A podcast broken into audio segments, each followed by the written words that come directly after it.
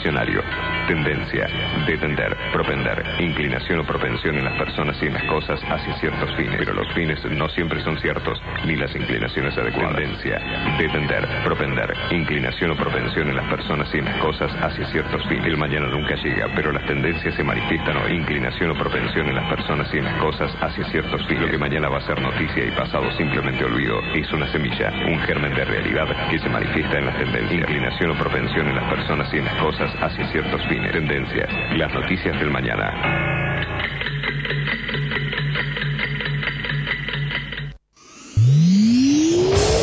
Para los que son manija. Que les gusta tener el auto impecable. Este programa les recomienda Doctor Pulidora. ¿Querés vender tu auto y querés que se vea como nuevo? Doctor Pulidora. Esta gente sabe lo que hace. Doctor Pulidora.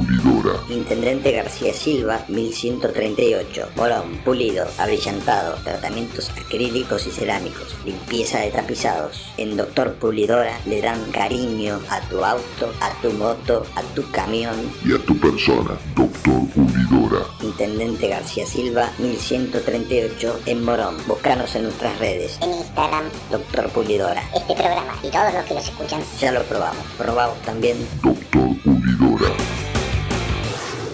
Capacitate de forma fácil y gratuita. Accede al Instituto Legislativo de Capacitación Permanente en legislatura.gov.ar. Legislatura porteña. Nos une la ciudad. La Universidad Nacional de La Matanza hace más de 30 años que está comprometida con la educación pública y gratuita. Más de 65.000 estudiantes, líder en el ranking de eficiencia educativa de Argentina. 70 carreras de grado, posgrado y pregrado. 18 disciplinas deportivas. 20.000 graduados y graduadas. Un cine teatro auditorio abierto a toda la comunidad con espectáculos para toda la familia. Galardonada con el Premio Conex como institución educativa más destacada de la década. La Universidad Nacional de La Matanza es tu universidad. Sigamos avanzando juntos en el camino a la excelencia. Morón es más prevención. Ante cualquier emergencia, ahora podés pedir presencia de policía, SAME o bomberos con un solo clic. Descarga la aplicación Morón Alerta y un móvil se acercará inmediatamente a donde estés. No lo dudes. Morón Alerta, en la tienda de tu celular. Municipio de Morón, corazón del oeste.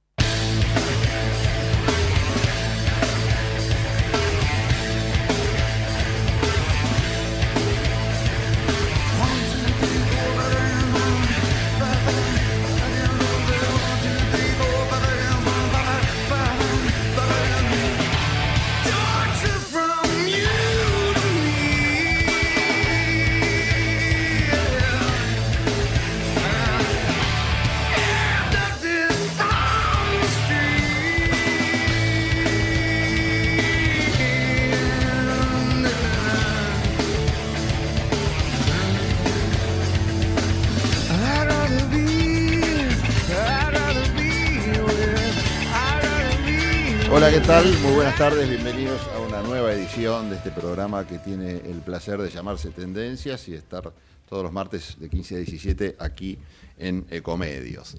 Bueno, le agradezco a Javier Martínez, por supuesto, en la operación técnica, al señor José Venturini en la producción y el resto del staff que a lo largo del programa no lo voy a mencionar, porque hoy vamos a hacer un programa especial, vamos a hablar de tango, en un ratito va a estar la periodista Marina Combis, amiga de la casa, acá dándonos este, un contenido muy- más que interesante. Bueno, no quiero anunciar demasiado porque ella les va a presentar bien qué es lo que va a hacer en un ratito nomás, pero los invito a que se queden porque me parece que vale la pena, ¿eh? sobre todo los, los tangueros que estén escuchando tendencias van a tener un programa más que interesante y particular y poco distinto en el día de hoy. Bueno, vamos a hacer un breve comentario nomás para no quitarle tiempo tampoco al, al tema que nos convoca hoy, este tema especial que va a ser sobre el tango, eh, que tiene que ver con lo que ha pasado en el, en el debate y algunas cosas que no se han dicho.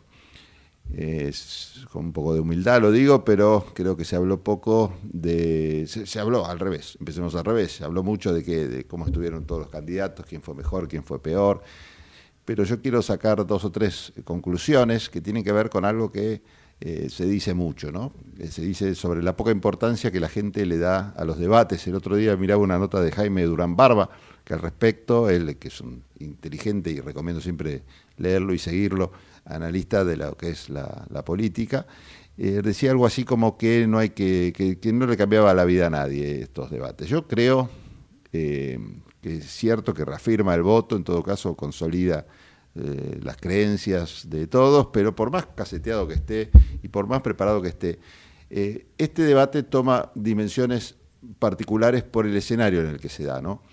¿Y cuál es ese escenario? Bueno, si vamos a los números, los únicos números que valen no son los de las encuestas que ahora te dicen está ley así, está Patricia así, está más así. Yo creo que esos números eh, no nos deberían ni siquiera llamar la atención, ni preocupar, ni le tendríamos que prestar atención porque sabemos que las encuestas están totalmente digitadas, que hoy por hoy son una herramienta de marketing político, de comunicación, que, eh, que sirven solamente para eso, ¿no? Para eh, tratar de, influir y de cambiar algunos votos o de traer votos para el molino de cada uno de los candidatos en cuestión. Pero lo que sí hay que tener en cuenta son los números reales. Los números reales son los números de, de los resultados de las PASO, de las últimas elecciones. Y estos números indican que todos los candidatos están muy parejos. El que más sacó, Milei, 29 y pico. El que menos sacó, Massa, 27 y largos, casi 28. Es decir, que hay un punto aproximadamente de diferencia entre cada uno de los candidatos. Eh, Patricia a Milei ahí nomás, de Milei a Massa ahí nomás. Son pocos y esto en números son 500.000 votos, el que más diferencia tiene del otro. Es decir, nada. Nada en una población como la Argentina. Y mucha gente no fue a votar y ese, ese voto seguramente tampoco va a ir directamente a uno, salvo que pase una catástrofe, se va más o menos a dividir en las mismas proporciones que se dio el resultado de la PASO, es decir, 33 para cada uno. O sea que eso tampoco va a cambiar nada el hecho de que vaya más o menos gente a votar. Lo que sí va a cambiar son pequeñas, eh, eh, pequeñas zonas, digamos, donde sí va a haber algunos, algunos cambios. ¿Qué, qué va a pasar en, eh, en función de los indecisos y los que no votaron? Bueno, algo sí va a influir, no todo como decíamos recién. También va a influir algo el voto de los extranjeros, de los que no votaron en la PASO. En otras instancias electorales esto no importaría absolutamente nada, en este caso sí va a pesar. Es decir, cada voto vale oro en polvo en esta próxima elección. Y en este marco, yo lo que digo, tengo, a pesar de que siempre se ha demostrado lo contrario, es que los debates sí toman, en este caso, insisto, en esta coyuntura, con estos resultados una dimensión que no han tomado en otros momentos históricos de la Argentina y en otros debates. Es decir, la dimensión de aquel que le puede llegar a cambiar el voto. Así que me parece que hay que prestarle atención, hay que prestar atención a lo que pasó.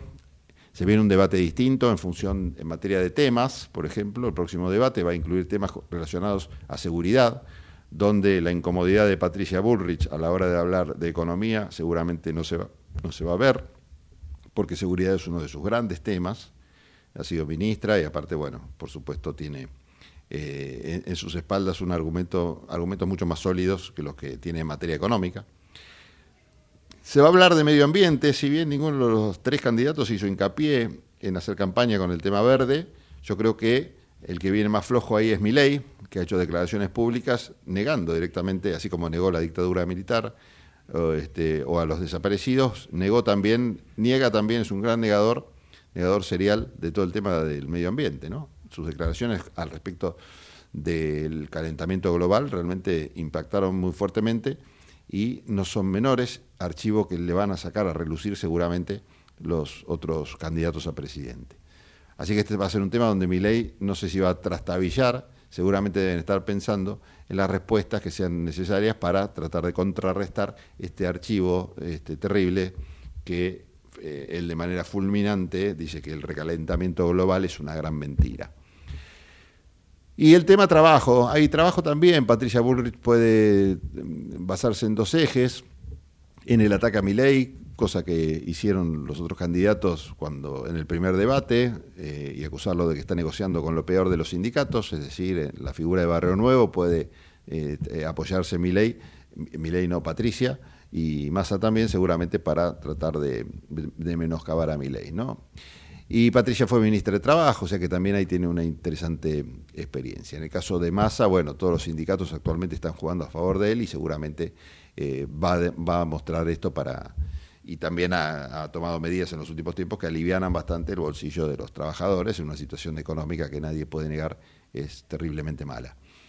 Así que así van a estar eh, planteadas las cosas, esos son los temas del futuro debate, va a ser un debate distinto e insisto, y con esto cierro, me parece que es eh, erróneo tomar a los debates como los debates anteriores, ¿no? como instancias en las cuales no eh, tenían demasiada importancia lo que se dijera o, o cómo se dijera o la forma de actuar. Yo creo que acá, como cada voto vale oro, el debate también va a ser una instancia donde estos buscadores de oro van a tener una mina que explorar. Vamos a ver quién saca mayor cantidad de votos, eso obviamente con las elecciones y con el resultado electoral este, ya dicho.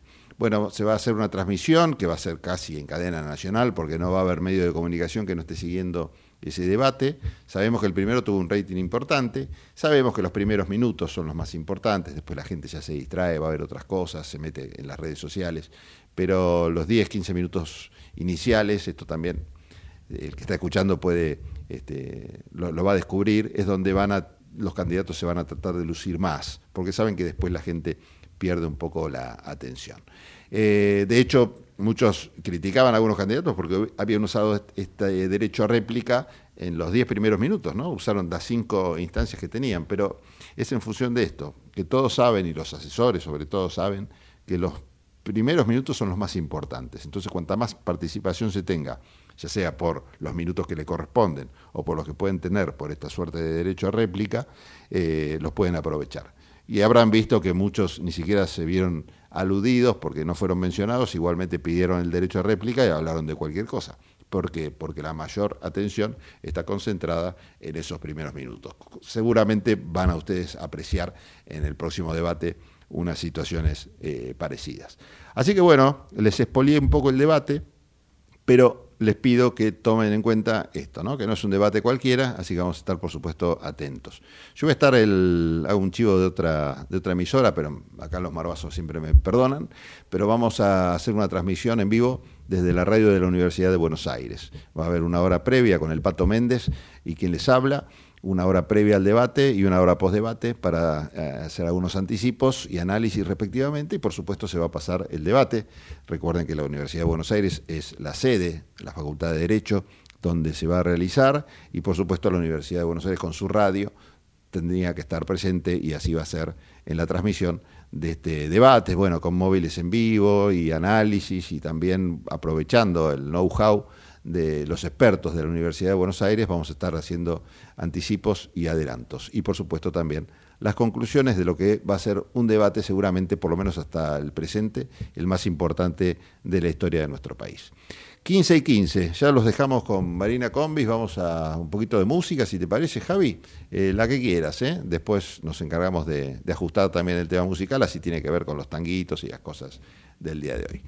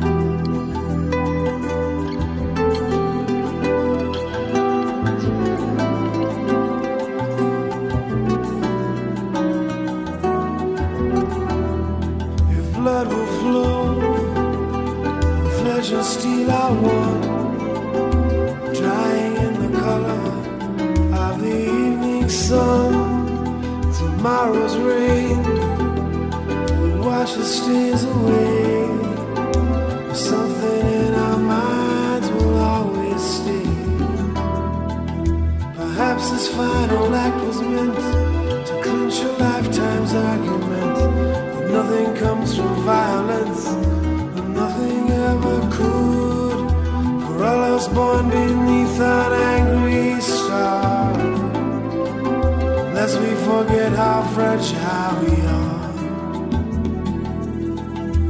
On and on the rain will fall like tears from a star, like tears from a star.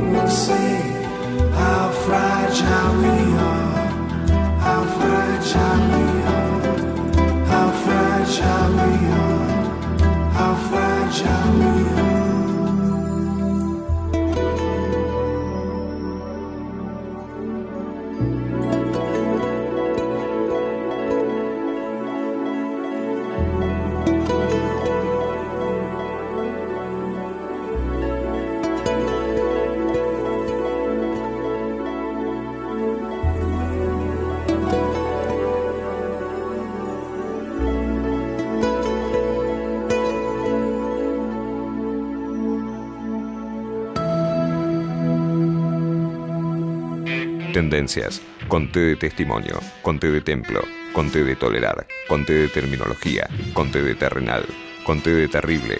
Conté de transgresión. Conté de tortura. Conté de tormenta. Conté de tomar. Conté de terror. Conté de tiranía. Conté de tentación. Conté de teoría. Conté con limón para mí, si puede ser.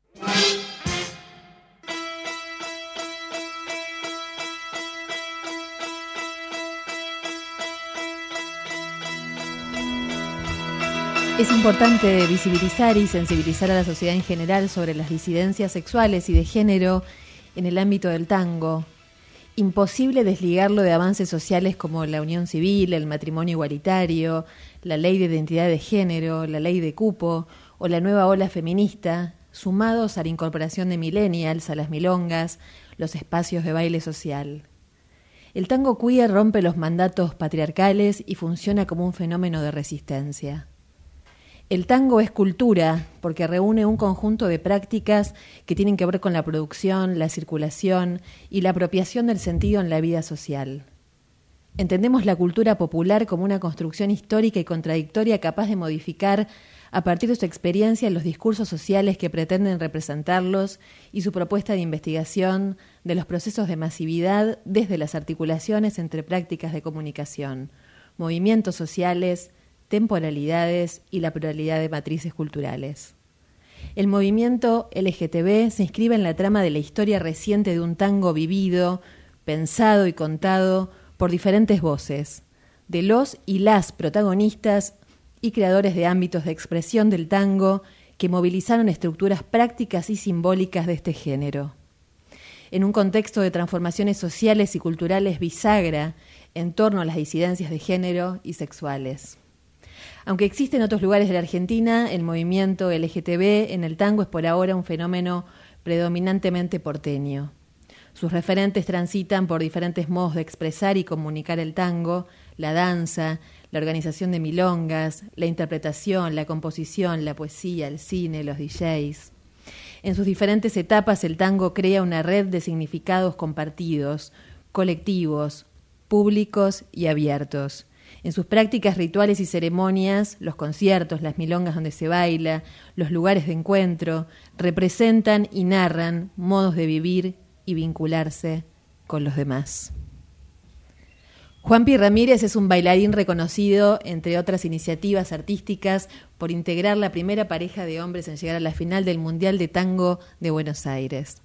Referente dentro del ámbito queer, con una amplia formación artística en el tango y otras danzas como el flamenco. Juanpi desarrolló un estilo nuevo en el mundo del tango. Juanpi. Buenas. ¿Cómo ¿qué tal? estás? Bien, muy bien. Contento de estar acá, contento de formar parte de, de este proyecto que estás llevando adelante y, y bueno, escuchándote eh, toda esta introducción que hacías, eh, bueno, nada, mu- muy, muy amplia, muy particular, muy maravillosa de esta manera de explicar un poco lo que de lo que estamos haciendo desde el tango queer, desde el tango, desde la comunidad LGTB. ¿Dónde naciste, Juanpi? Nací en Santa Fe.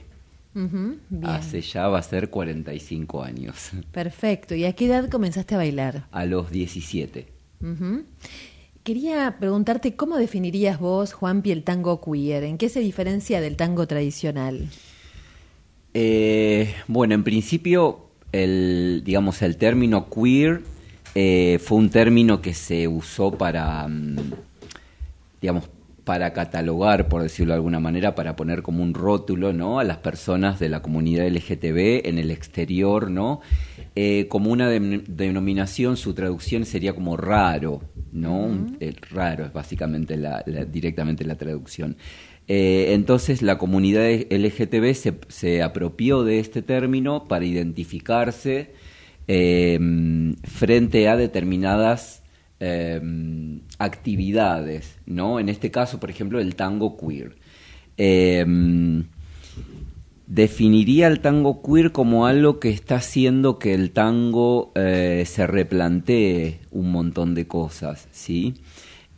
No solamente desde, desde el género, sino también creo desde, desde, la, desde la música, desde la danza. Por ejemplo, yo sostengo que Piazzolla era queer. Ajá, Sí, ajá, sí. Para, para, digamos, para lo que era la época, Claro. ¿sí?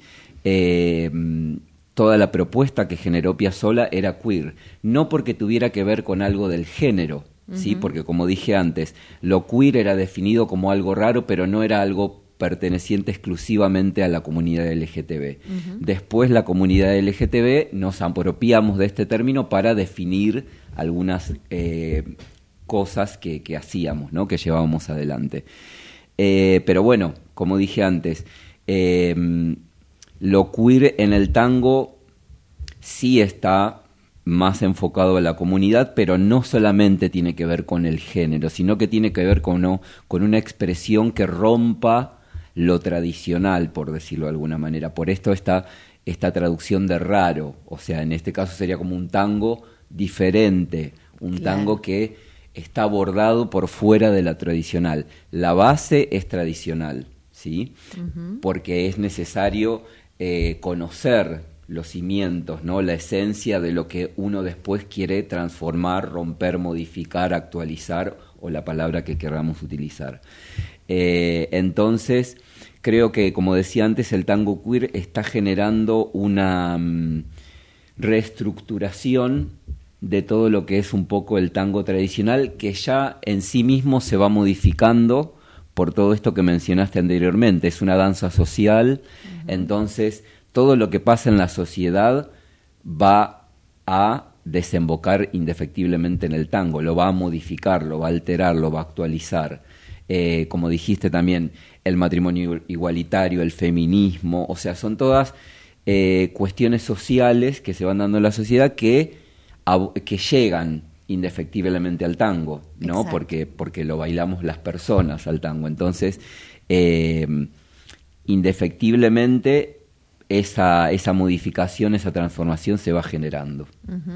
Me gustó el ejemplo de Piazzolla, ¿no? Porque queer es como algo así, se puede traducir como soy raro y qué, ¿no? Claro, algo así. exactamente, soy raro, soy diferente, Claro. pero hago esto también. Claro. ¿no? Y lo hago con, con respeto, con, con toda la, la, eh, la impronta que, bueno, en este caso la música o la danza del tango requieren, ¿no? Y llevan. Qué importante tener en cuenta esto de, de los orígenes, como vos decís, ¿no? Porque se trata de, de tener en cuenta eso, ¿no? Lo tradicional para después romperlo, como todo, ¿no? Exactamente. Digo, Yo en siempre- buen sentido, ¿no? Sí, Romperlo. digo. doy, el, doy el ejemplo de, de- de que si quiero construir un edificio redondo, Sí. primero tengo que saber cómo se hace la estructura y, le- y todos los cimientos de un edificio cuadrado, ¿sí? el típico edificio, y después hago lo que quiero. ¿no? Tenemos, bueno, arquitectos, eh, ya muchos arquitectos, o lo mismo los pintores, bueno, en todo el, el arte en general está el arte queer como una especie de vanguardia o como una especie de transformación o replanteo de las estructuras esenciales. En una nota dijiste que preferís la palabra encuentro en lugar de fusión en relación al momento en el que pasaste del flamenco al tango, ¿no? ¿Cómo Sí. vivís vos el encuentro con el tango?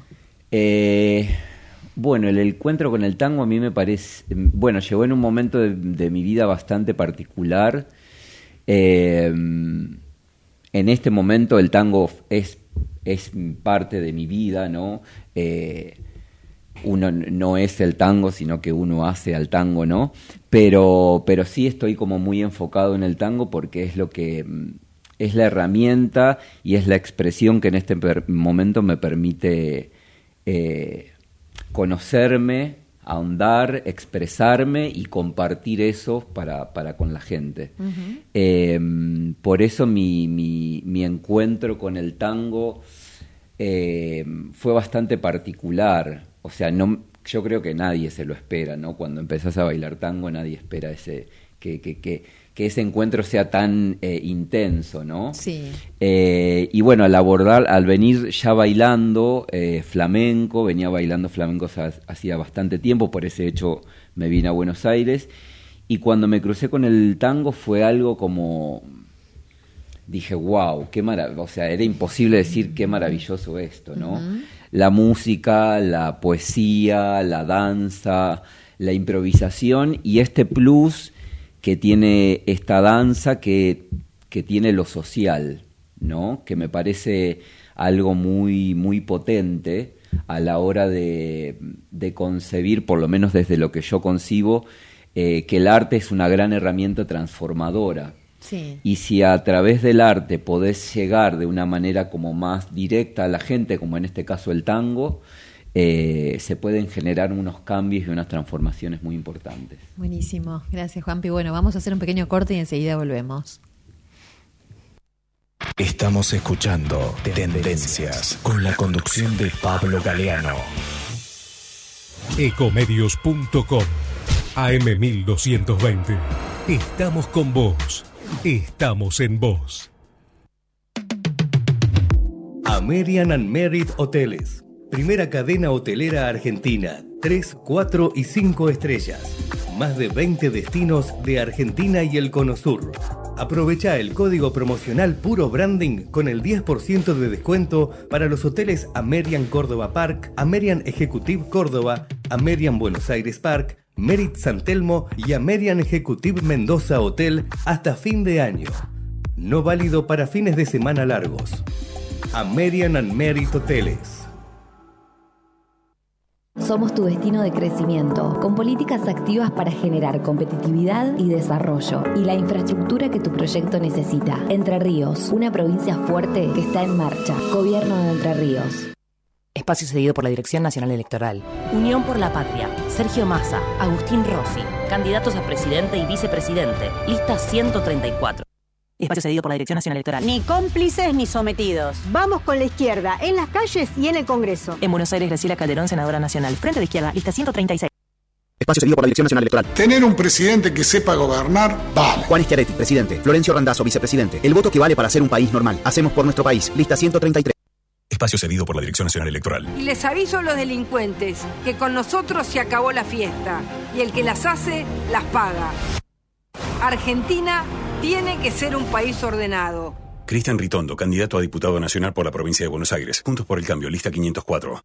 Informate en ecomedios.com. Seguinos en TikTok, arroba ecomedios 1220. Tendencias, conté de testimonio, conté de templo, con T de tolerar, con T de terminología, con T de terrenal, con T de terrible, con T de transgresión, con T de tortura, con T de tormenta, con T de tomar, con T de terror, con T de tiranía, con T de tentación, con T de teoría. Con té con limón para mí, sí puede ser. ¿Sabías que SEAMSE produce electricidad a partir de los residuos? En SEAMSE utilizamos tecnología de última generación para disminuir la contaminación ambiental y el calentamiento global. SEAMSE, Ingeniería Ambiental. Para los que son manija. Que les gusta tener el auto impecable. Este programa les recomienda Doctor Pulidora. ¿Querés vender tu auto y querés que se vea como nuevo? Doctor Pulidora. Esta gente sabe lo que hace. Doctor Pulidora. Intendente García Silva, 1138. Morón, pulido, abrillantado, tratamientos acrílicos y cerámicos, limpieza de tapizados. En Doctor Pulidora le dan cariño a tu auto, a tu moto, a tu camión. Y a tu persona, Doctor Pulidora. Intendente García Silva, 1138 en Morón. Búscanos en nuestras redes. En Instagram, Doctor Pulidora. este programa y todos los que nos escuchan. Ya lo probamos. Probamos también. Doctor Pulidora.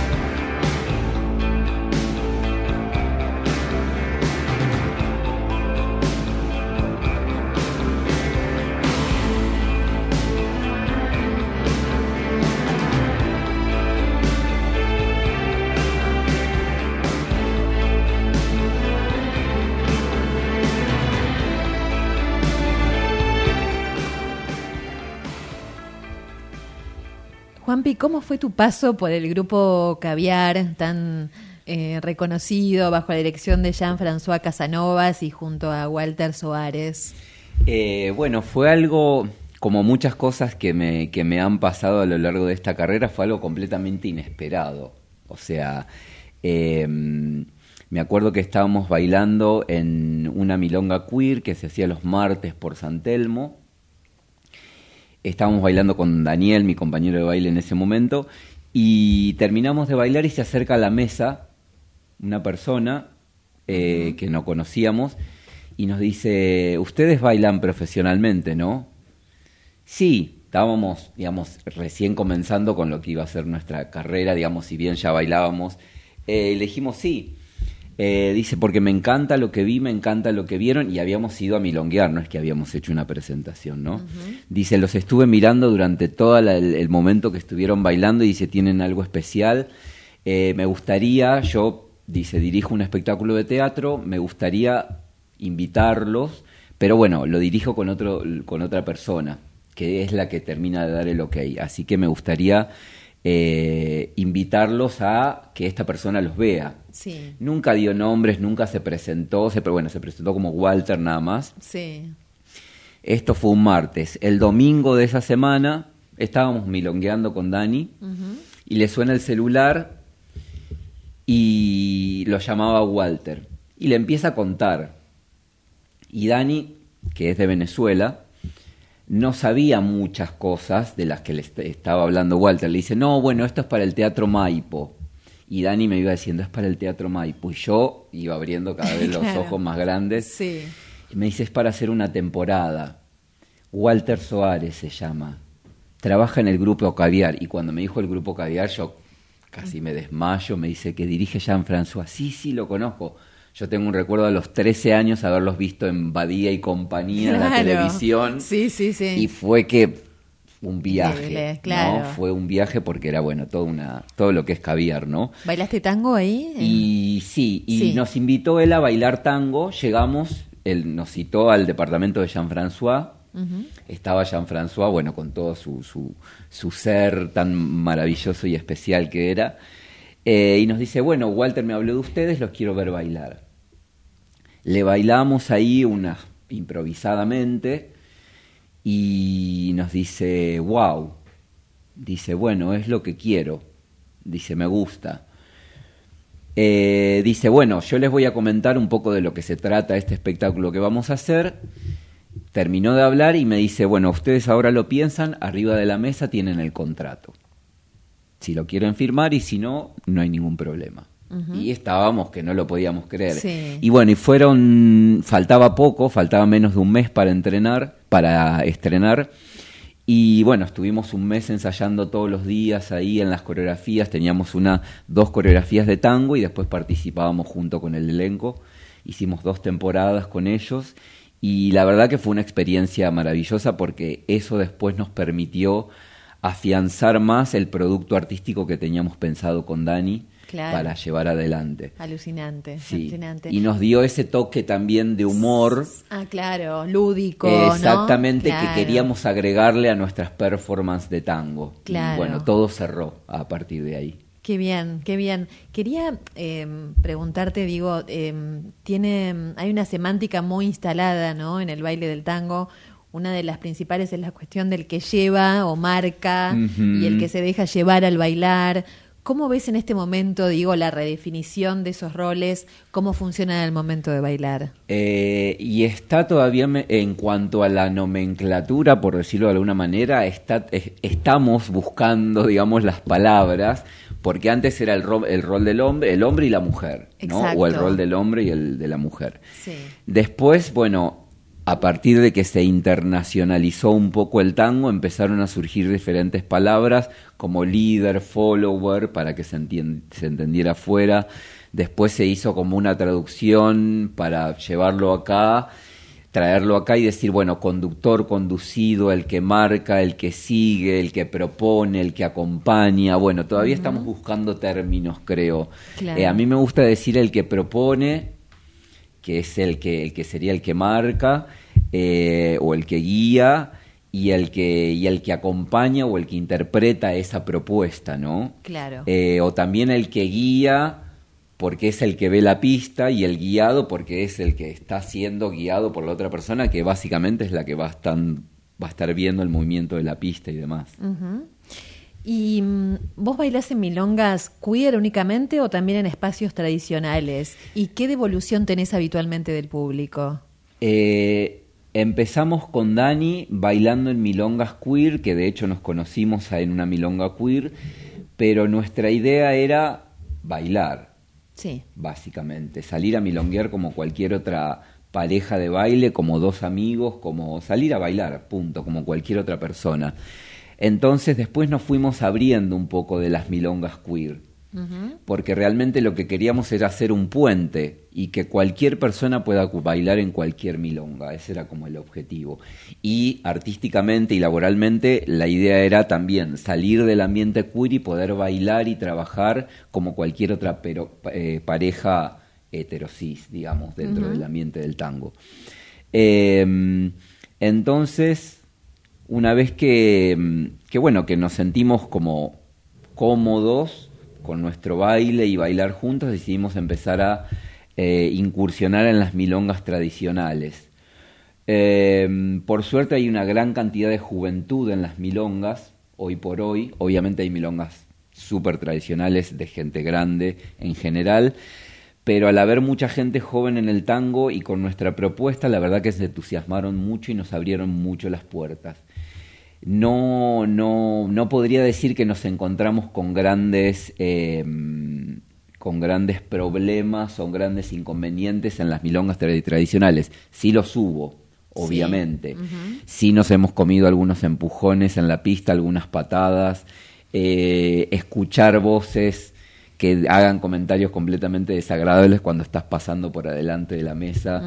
Pero bueno, si uno se, digamos, era como lo lógico que iba a pasar, ¿no? Ya desde chiquitos que sabemos nuestra condición sexual con Daniel, entonces tenemos toda una vida transcurrida y, y- y- y soportando muchas desaprobaciones absurdas y ridículas de la gente. Unas más, como dice el dicho, una mancha más al tigre no le hace nada. Claro. Y nosotros teníamos muy seguros, confiábamos mucho y estábamos muy seguros de que de la iniciativa que estábamos tomando, ¿sí? Del- de ese paso que estábamos dando. No por decir queremos ser los primeros, queremos hacer esto, simplemente era porque lo que lo sentíamos de esa manera, ¿no? Sí. Nosotros queremos labu- laburar y queremos bailar en cualquier milonga, ¿sí? Sí sabiendo que esto iba a abrir puertas e iba a generar un montón de controversias quizás, pero que bueno, era lo lógico que suceda, ¿no? Claro, y actualmente están bailando así en cualquier milonga, ¿eso sucedió? Desde el primer momento bailamos en cualquier milonga. Desde el primer momento. Eh, y esto, como nos ocupamos, como nos gusta bailar y como el objetivo es eh, eh, era y sigue siendo trabajar de esto, entonces nos ocupamos de formarnos bien y entrar con, a bailar con respeto a la pista. ¿sí? Sí. Al respeto al tango, o a la danza, no respeto a las demás personas, porque todos nos debemos respetar de la misma manera, ¿sí? Entonces, respetar, creo que el baile es respetar la pista, respetar ese, ese lugar, ¿no? Y, y bueno, y como vieron eso, la gente vio eso, vio que estábamos, eh, que teníamos un nivel de baile, que teníamos un nivel creativo y que teníamos una propuesta que realmente era contundente e interesante y creativa, que no se había visto algo así hasta el momento. Entonces, no, no, como que no dimos lugar a otras opciones más que ábranos la puerta para dejarnos bailar. Eh, esa fue como la, eh, la decisión más, más, más fuerte que tuvimos y la confianza, ¿no? Y estas cuestiones, digamos, de hostilidad que manifestás, con las cuales, bueno, se tuvieron que encontrar en ciertos momentos, ¿sentís que se ha deconstruido esto en alguna medida en los últimos años? Eh, sí, pero es largo todavía el camino que queda por hacer. Es muy largo. Eh, como en la sociedad misma, ¿no? Como hablábamos al principio. Todo lo que se vaya haciendo a nivel social va a ir repercutiendo en el tango, pero bueno, todavía queda mucho, mucho camino. El hecho de que haya mucha juventud, lo cual no significa que tengan la mente tan abierta, porque nos hemos encontrado con gente joven que la verdad que tiene como una adoquina en la cabeza todavía, Sí. eh, y que le cuesta. ¿no? Le cuesta aflojarse para ver dos chicas bailando, dos chicos bailando, o bailar con un chico, o que una chica lo lleve a otro chico, o inclusive a algunas chicas también les resulta como raro, incómodo. Pero bueno, el trabajo se sigue, es, es cuestión de ir concientizando y seguir confiando en que las cosas se transforman. Seguro, sí. Y volviendo un poco a lo que comentaba al principio en tu presentación respecto del Mundial de Tango, ¿no? Que, digamos, acostumbrados a ver modelos más estereotipados, ¿no? En la escena tanguera, en esos ámbitos como, son Mm. el- el- como es el Mundial de Tango, respecto de la estética, de la búsqueda artística. Bueno, la propuesta que ustedes presentaron fue absolutamente diferente, ¿no? Y vanguardista. Entonces quisiera que nos, que nos cuentes eh, cómo fue esa búsqueda, eh, cómo lo pensaron desde el punto de vista estético y también ético, ¿no? Porque no deja de ser finalmente un hecho político Exactamente. esa decisión. Sí, sí. Sí, lo que, mm, lo que nos planteamos a la hora de comenzar con nuestro proyecto era que eh, sea, como, como considero yo que, que, que- que es más genuino el arte, que sea sincero con lo que somos, ¿no? Entonces eh, no íbamos a mostrarnos de traje, gomina y zapatos, todo como un, un look tanguero súper tradicional, porque justamente no somos eso y no era lo que estábamos buscando. Eh, entonces dijimos, bueno, nos empezamos a plantear qué es lo que queremos. Bueno, queremos romper un poco este binarismo, ¿no? Tanguero. Entonces la idea era jugar con personajes que sean tanto masculinos como femeninos, ¿no? Que puedan tener una cierta androginia. Eh, y por eso fue que incorporamos como el maquillaje dentro del- de, nuestras performances, llevando más a una estética de drag queens que de, que de tangueros, ¿no? O de drag queens milongueros, por decirlo de alguna manera. Sí. Y de ahí vino todo el cambio también en, en no solamente en el maquillaje, sino en el vestuario, en buscar eh, cierta elegancia que tiene el tango y cierta estética, pero bueno, modificar colores, modificar formas de sacos, modificar todo lo que tenga que ver con lo que sea demasiado tradicional, ¿no? Que siga siendo en una esencia tanguera o que se pueda ver algo, que hay algo de tango, pero eh, sí, que sea completamente diferente. Para eso miramos siempre muchos desfiles de moda y hablamos con diseñadores. Digamos, nos fuimos asesorando para que nos ayudaran con otros eh, artistas que nos ayudaran con este con esta idea que teníamos. Sí, bueno, la verdad que fue completamente eh, alucinante ver eso, ¿no? En ese espacio consagrado para algo más ortodoxo y, y bueno, esas, por ahí esa, esa iconografía, porque por ahí en el, en el imaginario público, social, hay cuestiones que están cambiando, pero en la iconografía tanguera, en la forma de comunicar el tango, todavía me parece que se utiliza mucho eso, Sí, ¿no? sí, la idea era como una vez también en, en- en otra entrevista eh, quedó la frase de romper la postal. ¿no? Claro, Que era romper la, la típica y clásica postal tanguera binaria con el rojo, el- el- la chica y el negro, el, el hombre y, y en una pose, bueno. Entonces dijimos, rompamos con esto, o sea, no por una cuestión de romper porque somos rebeldes y porque queremos romper, porque esto es una porquería, porque ya fue. No, romper para, en el sentido de transformar, de renovar, de, de hacer crecer, ¿no? El tango. Sí, sí, la verdad que es un desafío porque estás, a- diga, de algún modo te estás metiendo con la, claro, con, con la postal, es muy buena esa, esa imagen, Claro. con la bandera, ¿no? Con la Exactamente, con la bandera tanguera. Con la Sí. bandera tanguera y la bandera argentina y el obelisco y la pareja hombre-mujer, ¿no? Exactamente. Este, eso. Por suerte, es, como te decía, no nos encontramos eh, con, con tantas eh, complicaciones, ¿no? Porque también, esto en la medida que lo íbamos haciendo, eh, también nos íbamos dando cuenta y, y confiábamos en eso, que como te dije antes, el arte es una herramienta que tiene una potencia tan transformadora, Sí. ¿no? Eh, que cuando confías en, en eso que artísticamente estás haciendo eh, y pones toda tu sensibilidad y todo tu amor, eh, creo que a la gente no, no le queda otra opción que, o sea, que más que, no sé, diría deslumbrarse, pero más que aceptar eso, ¿no? Porque, porque tiene amor, porque tiene mucha confianza, porque tiene mucho trabajo y mucha dedicación. Entonces, eh, de hecho nos pasó que mucha gente que al principio, gente más grande, puso una cara rara o se daba vuelta para mirar al- para el otro lado cuando pasábamos bailando, después se nos acercaba, después de dos o tres años, se nos han acercado mucha gente y nos dijo, che, al principio ustedes, a mí me resultó difícil, pero ahora tengo que felicitarlos, dice, porque realmente están haciendo un trabajo maravilloso. Y la, realmente eso era algo que, que, que nos, siempre nos dio mucha satisfacción. El hecho de que una persona que primero pensaba de una manera y después transformara su manera de pensar y se acercara para decírnoslo, no, tenía, no tiene precio. La verdad que sí, que es bu- que buenísimo a partir de la sensibilidad y, como decís vos, de esa experiencia transformadora del arte en las conciencias también, ¿no? De las sí, personas, en, la en las miradas. Digo, porque el arte es- eh, tiene esa potencia que vos decís de transformación y el tango en particular, ¿no? Sí, Digo, el- sí, sí, sí, es una herrami- herramienta que además al estar en todo el mundo Claro. eh, es maravilloso, digamos. Eh, tener, eh, poder ser conscientes, tanto los que trabajamos profesionalmente como los que lo bailan de una Sí. manera amateur o simplemente van a la milonga, saber que están en contacto con el arte y que están transformando sus vidas eh, y que pueden hacer un montón de cosas a partir de ahí es maravilloso.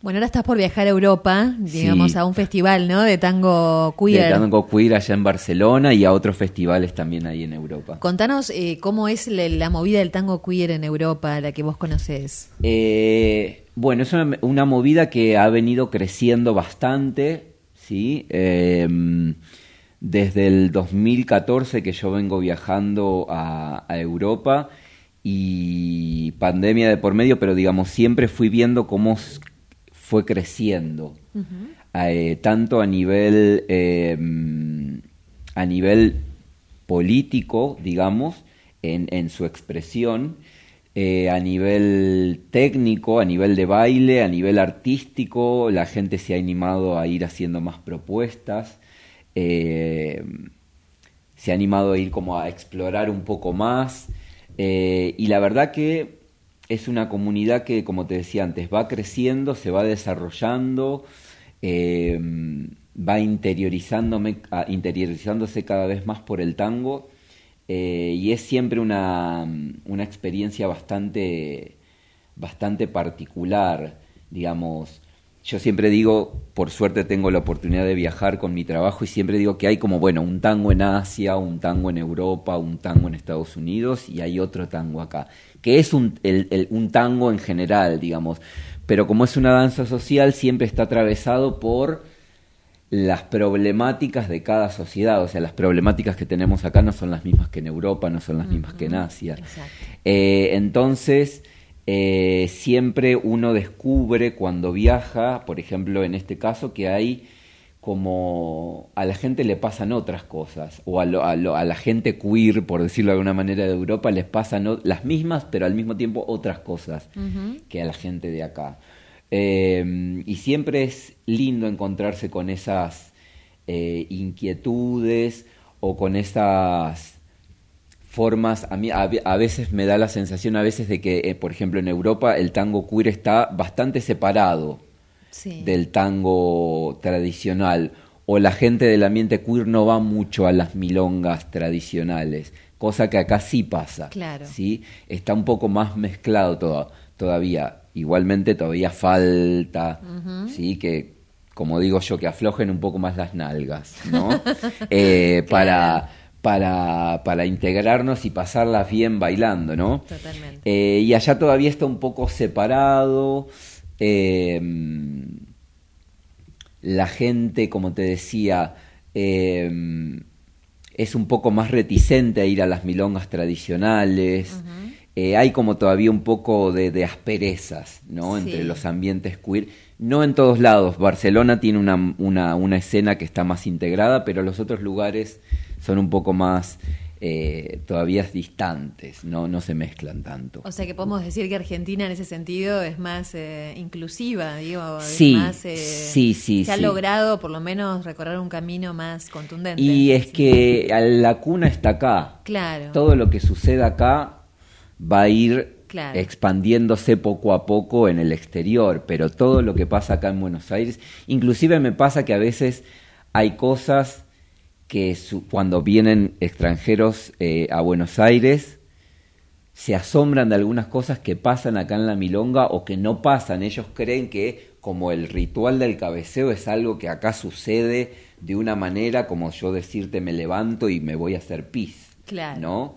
Creen que es algo que sucede de esa manera. Rigurosamente. Claro, diría, porque sí. también tienen como una imagen a veces, sobre todo la gente que no ha venido a Buenos Aires, como que el tango todavía está como en una especie de máquina del tiempo.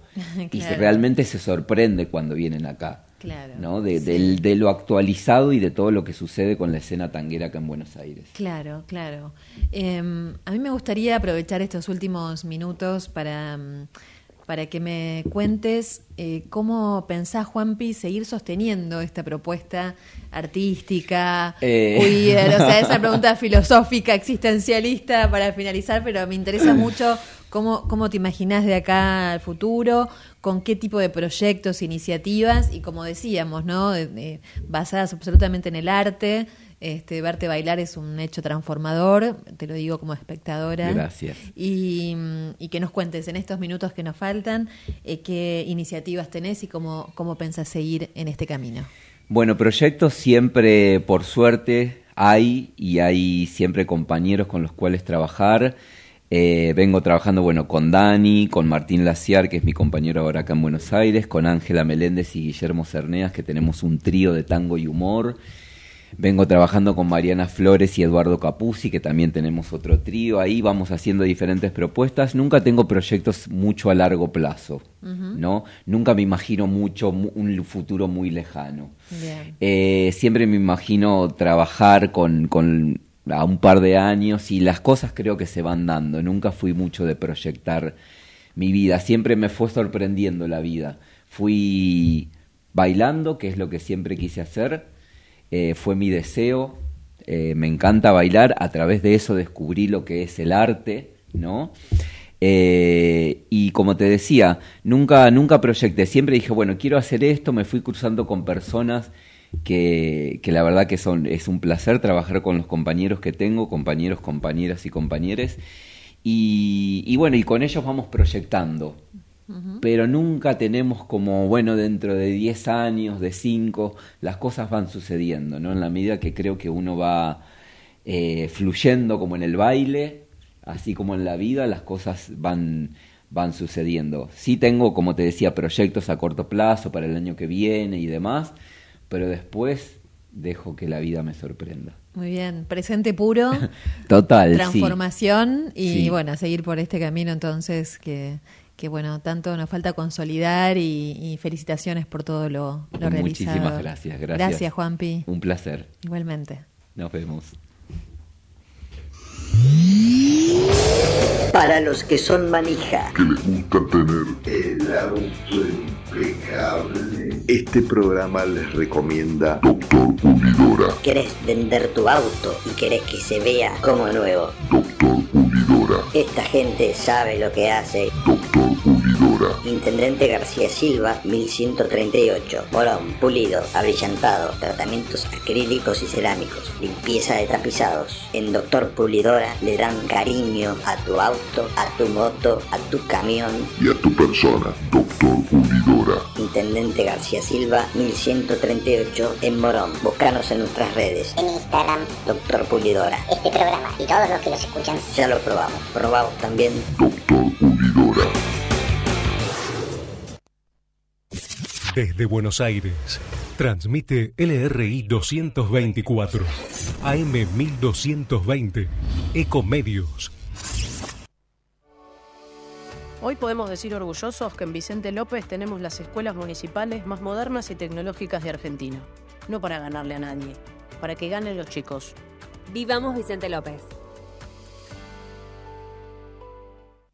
Somos tu destino de crecimiento, con políticas activas para generar competitividad y desarrollo y la infraestructura que tu proyecto necesita. Entre Ríos, una provincia fuerte que está en marcha. Gobierno de Entre Ríos.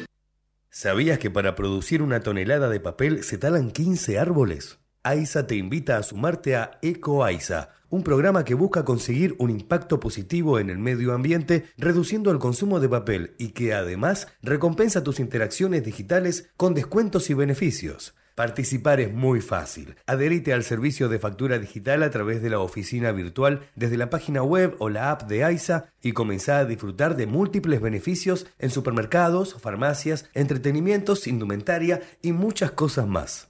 Si además te adherís a débito automático y te descargas la app, accedes a más beneficios especiales. Ingresá a www.aisa.com.ar barra eco-aisa y forma parte.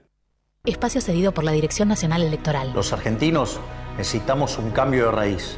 Hace décadas que tenemos un modelo de país empobrecedor, donde los únicos que les va bien es a los políticos. Hoy tenemos la oportunidad de poner un punto y aparte, de empezar a reconstruir una Argentina distinta, próspera, sin inflación, libre, pujante y segura. La libertad avanza. Javier Milei, presidente. Victoria Villarruel, vice. Lista 135. Espacio cedido por la Dirección Nacional Electoral. Señoras y señores, tenemos a alguien que no tenía por qué agarrar. Y teniendo la deuda más grande que un país contrajo en la historia, agarró el fierro caliente igual. Tenemos litio, gas y petróleo. Tenemos campo. Tenemos ríos y mucha gente que la rema. Tenemos deportistas que nos necesitan y tenemos alguien que no los va a tachar. Porque ¿sabés qué es lo mejor que tenemos?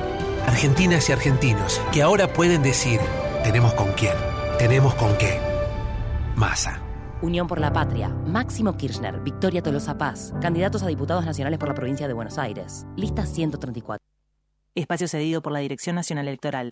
En Buenos Aires, Cristian Castillo, Mónica Schlotauer, Néstor Pitrola y Andrea Lancete, diputados. Frente de Izquierda, lista 136. Espacio cedido por la Dirección Nacional Electoral. Vayamos hacia un país normal. Juan Schiaretti, presidente. Florencio Randazzo, vicepresidente. El voto que vale para ser un país normal. Hacemos por nuestro país. Lista 133. Informate en ecomedios.com. Seguinos en Twitter, arroba ecomedios 1220. Tendencias. Conté de tautología. Conté de teatro. Conté de totalitario. Conté de travesti. Conté de tormento. Conté de tinta. Conté de tristeza. Conté de triunfo. Conté de traidor. Conté de trastorno. Conté de título. Conté de tirano. Conté de trompada. Conté de turbulencia. Conté de tupi. ¿Tupi? ¿Pero qué es tupi? Dícese de un individuo de una nación de indios que dominaba en la Guayana francesa y brasileña. Ah.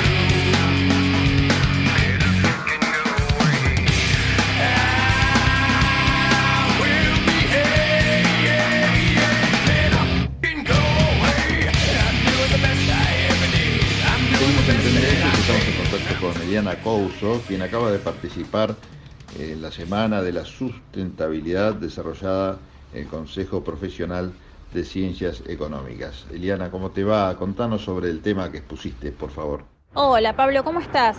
Bueno, gracias por el contacto. Te cuento que por primera vez se desarrolló la Semana de la Sustentabilidad, que bueno, esto está vinculado a visibilizar eh, las acciones, las iniciativas y las nuevas estrategias en materia de desarrollo sostenible en el Consejo Profesional de Ciencias Económicas de la Ciudad de Buenos Aires.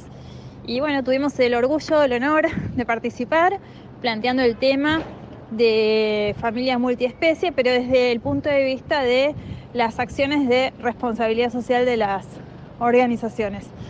Es- un tema bastante novedoso, sobre todo en Argentina, que esperamos que continúe creciendo.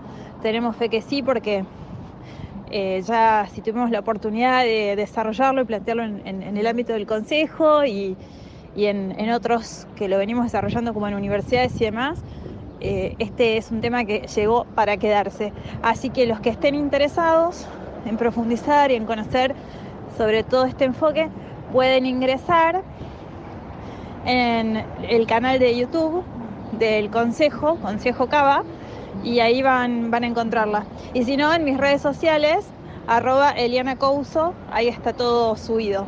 Bueno, muchas gracias y que siga muy bien. Un saludo para vos y tu equipo. Estamos escuchando Tendencias con la conducción de Pablo Galeano. ¿Estás por viajar? No importa dónde vayas. Disfruta desde que llegas al aeropuerto. Aeropuertos Argentina 2000 te espera con distintas opciones para darte un gustito. Wi-Fi libre y gratuito, opciones de estacionamiento y mucho más. Aeropuertos Argentina 2000.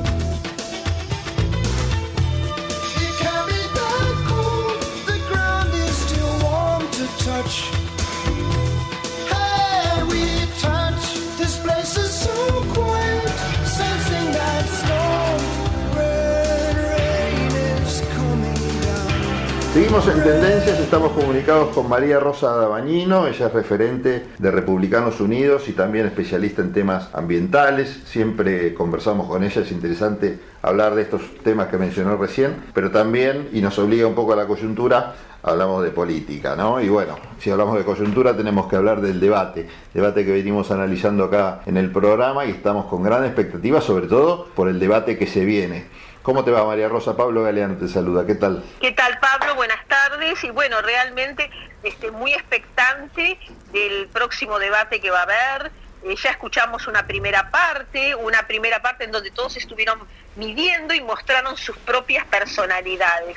Estoy esperando ansiosa este, el debate del 8, dadas las características de los temas que se van a tratar, ¿no es cierto? ¿Cuáles son? Mira, se va a hablar de protección del ambiente, trabajo y producción, desarrollo humano, vivienda y seguridad. Y estoy segura que Patricia Bullrich en el tema seguridad y en el tema trabajo, porque también fue ministra de Trabajo, ella tendrá un terreno muy favorable para exponer, para hablar de todo lo que hizo. Eh, yo te diría para profundizar todo su mensaje y todo lo que ella propone hacer en estos temas específicamente. Es interesante este debate porque quizás en otros momentos de la Argentina nadie los tenía demasiado en cuenta, ¿no? Pero viendo los resultados que valen mucho más que las encuestas que actualmente están dando vueltas por ahí, viendo los resultados de la última elección, de las PASO, sabemos que están todos bastante parejos, ¿no? Los tres candidatos, por lo menos estoy hablando, que más votos han sacado. O sea que el debate tiene una importancia particular en este caso, ¿no? Sí, en el debate los candidatos eh, se muestran, pero que nos transmite una voz y una imagen acabada y en directo, porque no está grabado, con interpelaciones, con preguntas, que nos da una idea acabada de cómo se maneja cada una de las personas en sus distintas especialidades, en sus proyectos, en sus ideas, en el propósito de la gestión presidencial que cada uno de ellos se postula. Ya estamos cerca de la fecha también de las elecciones y cómo estás viendo el clima en general. Eh, yo, gracias a Dios, eh, hago territorio, hago territorio para mi partido, Republicanos Unidos, al cual pertenezco, y estoy palpando que las personas están entendiendo que se tienen que involucrar. Yo creo que de esos 11 millones de personas que no votaron, ¿no es cierto?, que no todas están en el extranjero, sino que muchas están acá, todos esos potenciales votantes, yo calculo que más de la mitad se van a presentar a votar. Yo calculo que va a haber un- una afluencia de casi unos 6, 7 millones de personas este, nuevas en las elecciones del 22 de octubre. Y en una elección, como dijimos, por lo menos así lo indican los números de la paso, tan reñida, esa participación es importante. Bueno, María Rosa, muchísimas gracias por este contacto. Volveremos a, a comunicarnos seguramente con el debate parte 2, como para analizarlo la próxima semana. Exactamente, como digo siempre, estamos en contacto y sigue la segunda parte. Gracias, María Rosa Dabañino, de Republicanos Unidos, especialista en temas de medio ambiente, estuvo con nosotros aquí en Tendencias. Tendencias. Conté de testamento, conté de tenaz, conté de totalitario, conté de trampa, conté de tranquilidad, conté de tapujo, conté de títere, conté de taquilla, conté de tesón, conté de tumba, conté de tosudo, conté de transmitir, conté de trampa, conté de trascendente, conté de tedio, conté de tempestad. Eh, conté de tilo. Sí, sí.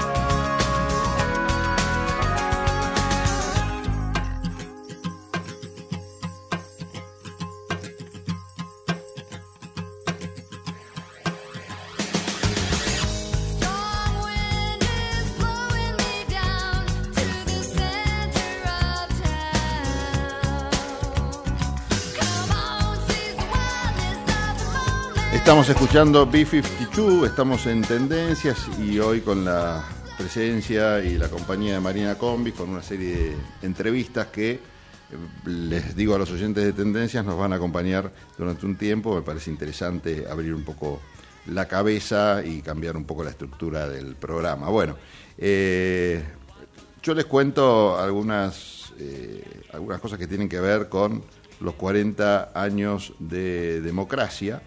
Ustedes saben, es una instancia interesante e importante, sobre todo porque estamos en época electoral, ¿no? Y mucho se está hablando de este tema, pero no solo por un tema de efemérides, sino también por la importancia que, que cobra en este momento tan particular, donde hay muchos discursos reaccionarios dando vueltas por ahí, algunos directamente negacionistas, no solo del tema eh, de la dictadura militar, de los, de los, de los muertos que, que hubo por parte del Estado, lo cual es una barbaridad que se esté discutiendo hoy por hoy estos temas. Pero bueno, el tema es que está en agenda y es importante recordar que tenemos, gracias a gente que luchó por esto, por la democracia, podemos decir que tenemos 40 años y esperemos mucho más, ¿no? Sin dudar y sin replanteos de ninguna naturaleza. Yo pensé que era un tema ya totalmente definido, pero se ve que no, que somos, eh, este, tenemos esa capacidad de volver para atrás en cosas que hemos eh, claramente evolucionado. Bueno, y, y, no en este marco, pero sí también, El radicalismo en tiempos del populismo K es un libro de Pedro Calvo, que en el marco de estos 40 años de democracia se está presentando este miércoles a las 18.30 en el Comité de la UCR Capital de Tucumán 1660. Van a estar ahí presentes Mariela Coleta, Marcelo Stubrin, Oscar Muño y Rafael Pascual. Este libro de Pedro Calvo, a quien este, felicitamos, El radicalismo en tiempos de populismo K, con prólogos de Oscar Muño y Rafael Pascual, quienes van a estar presentes junto a María Coleta y al exdiputado Marcelo Stubrin, presentes en la presentación, valga la redundancia. Bueno, felicitaciones y un saludo grande a Pedro Calvo por este libro, El radicalismo en tiempos del populismo K, que obviamente vamos a leer y se los recomendamos anticipadamente a todos nuestros oyentes. Bueno, en un ratito seguimos, Javi, con más tendencias.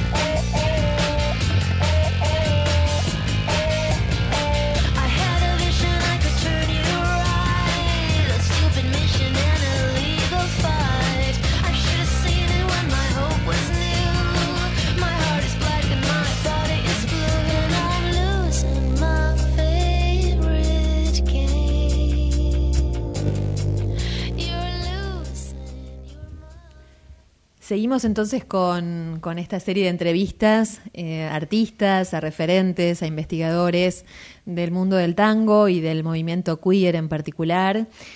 Em, voy a presentar a Mercedes Lisca. Mercedes Lisca estudió piano y etnomusicología en el Conservatorio de Música Manuel de Falla, la maestría de Comunicación y Cultura y el doctorado en Ciencias Sociales en la Universidad de Buenos Aires.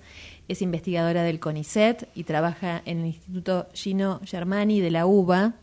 Es docente en la carrera de Ciencias de la Comunicación de la UBA y en el Conservatorio Manuel de Falla, donde coordinó la carrera de etnomusicología de 2015 a 2017.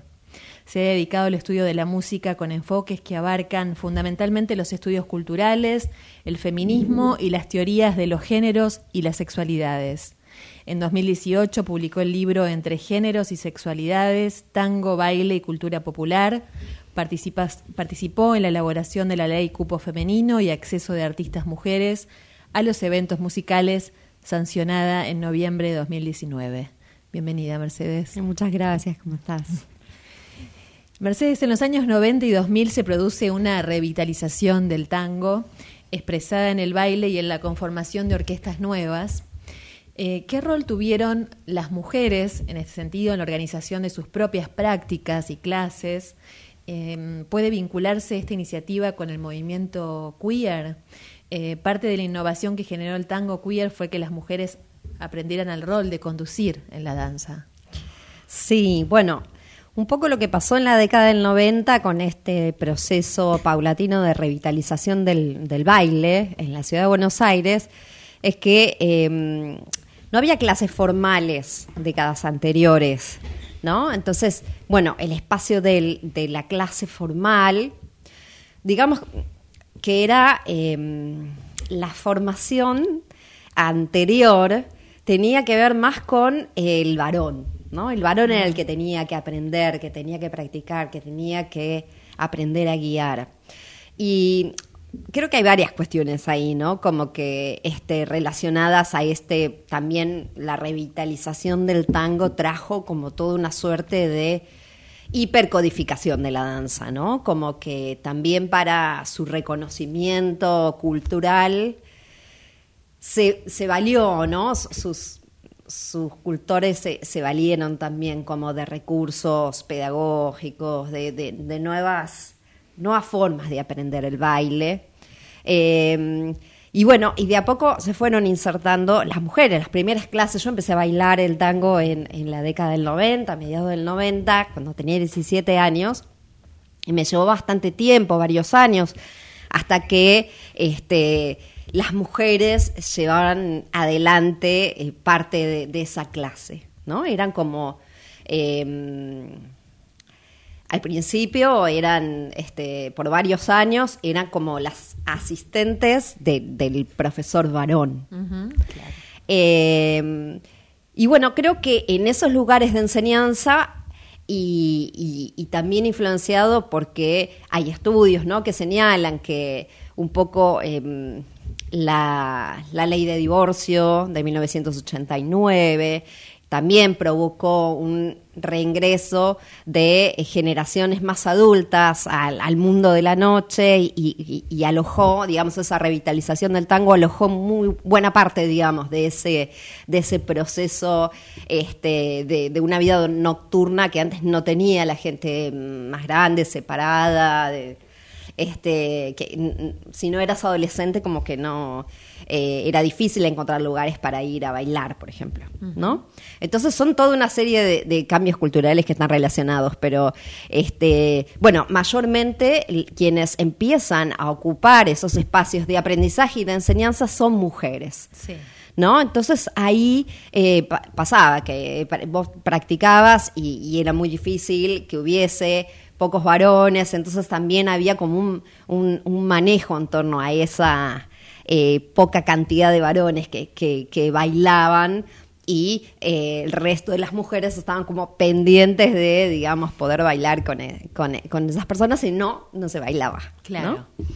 Entonces, bueno, hubo que, que esperar a mediados de, no, mediados no, principios del 2000 que empezaron tímidamente a haber prácticas eh, que tenían que ver, digamos, con una perspectiva más política respecto de esa, de esa exclusión, ¿no? De la pareja eh, heterosexual en el baile del tango. Y, pero bueno, no solo en el ámbito, digamos, en el ámbito lesbo feminista, sino también en el ámbito eh, de, hubo algunas mujeres que empezaron a dar clases de técnica de baile para mujeres, claro. como fue el caso de Graciela González. Eh, hubo algunas ahí exponentes también de, fines de la década del 90.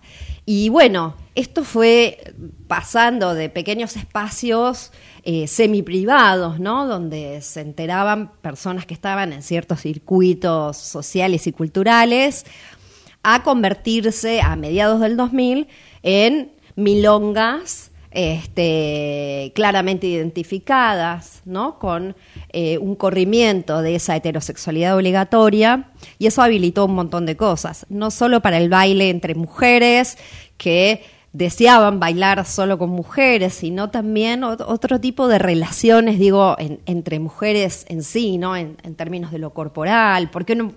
No poder bailar con una amiga, con una compañera. Bueno, está el caso también de Soledad Nani, que, que es una bailarina que ella cuenta que, que empezó a bailar, a aprender a conducir la danza con este, las mujeres que por ser mayores sobre todo, ¿no? Identificaba a ella, nadie la sacaba a bailar y ella empezó a practicar con esas mujeres. Eso me parece súper lindo, ¿no? Porque mm, involucra varias cuestiones ahí de ciertas problemáticas de lo generacional, de las milongas, que si bien eh, parece ser muy democrático y de hecho lo es, mucho más abierto que en otros espacios eh, musicales, pero eh, a la vez hay cierta exclusión eh, de las mujeres más adultas que no pasa con los varones, ¿no? Esto sigue pasando, por ejemplo. Claro, sí, sí, sí, como el varón eh, mayor que tiene experiencia, ¿no? Y que le enseña a la mujer más joven, ¿no? Sí. Que tiene como esos yeites que le transmite, ¿no? Sí, como, como que eso está instalado todavía, ¿no? Sí, está, está Total. instalado, sigue Sí, estando muy presente en la práctica. Exacto. Y Mercedes, el tango queer, eh, ¿cómo podemos definirlo? Digamos, ¿es un estilo de baile, es un rasgo social o estético de las diferentes expresiones del tango? ¿Puede considerarse una variante estilística? Bueno, es una pregunta interesante. Eh, en principio yo diría que es eh, una, este, una expresión cultural que indefectiblemente después se, se tradujo en formas distintas de bailar. Digo, eh, por ejemplo, esto de la expectativa, separar la expectativa sexual del baile, como este, fue algo nuevo, ¿no? Y también permitió que, hubiese como otras formas de relacionarse a través de la danza, no atravesadas por, por lo por lo erótico, por la dimensión erótica. Me parece que en el tango queer un poco pasó eso de, además de tener como mucho cuidado con el cuerpo de la otra persona, de no ejercer violencia, de no, de eh, cuestiones que, por ejemplo, en las milongas, eh, eh, en las milongas tradicionales, eh, no sé, a mí me, me pasaba y lo he, lo, lo he comentado con otras bailarinas aficionadas, ¿no? Esto de que por ahí este, eh, te sacudían, te golpeaban, ¿no? Con tal de, de- o sea, el- la prioridad era el, el movimiento y no el respeto por el cuerpo. Y en el tango queer había como mucho cuidado sobre, sobre el cuerpo, sobre este eso, ¿no? Como hacer de un baile, digamos, un- una unión, eh, una unión con, con cuestiones de cuidado. Entonces, a mí me parece que hubo, y eso se, se puede ver, se observa, son otros tipos de, son estilísticamente, no podría definir que es un tipo de estilo, pero sí que estas cosas inciden en lo que se ve cuando se baila, cuando una pareja baila. ¿no es cierto? Claro. Y también en las milongas. ¿Y, y cómo llega el término queer al tango, digamos? O sea, de- desde un punto de vista semántico. O sea, Bueno, esto, eh, digamos, esto es lo que para Mariana Docampo, que fue quien creó la milonga tango queer, este, digamos, ella eh, cuenta que el significado, eh, ella lo adopta de eh, una práctica que había en Europa, eh, en Hamburgo, en Alemania, de esto, mujeres lesbianas que habían empezado, que habían organizado un taller sobre tango queer. Y a ella le pareció interesante que el término queer, eh, por un lado, bueno, ella bailarina y a la vez eh, escritora, entonces también muy imbuida en el pensamiento feminista.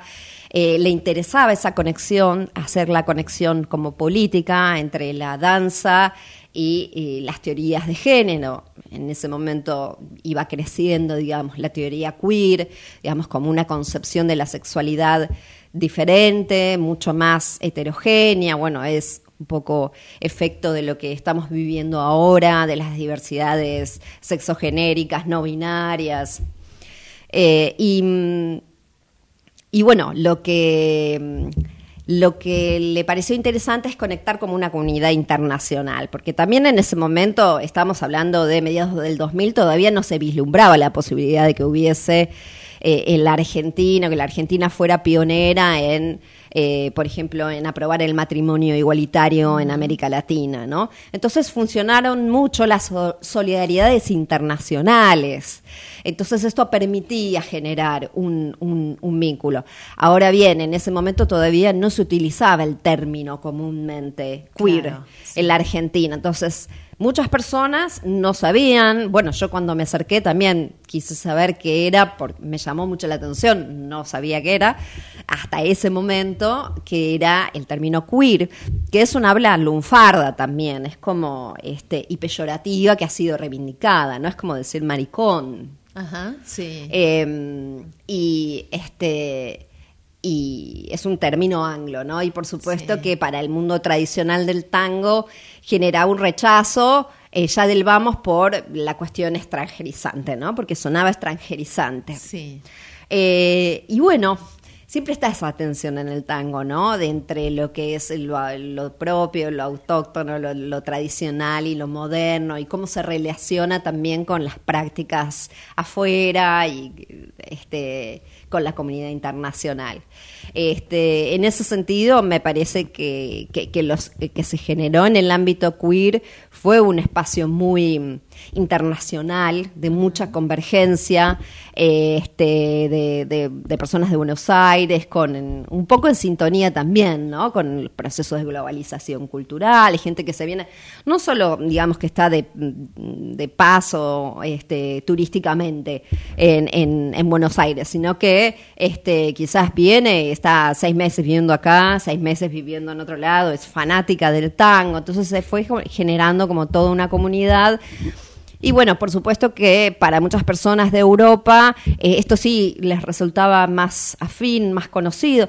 Había varones heterosexuales que te encontrabas en la milonga de tango queer que decían, yo no me siento cómodo con la masculinidad de, de la milonga tradicional.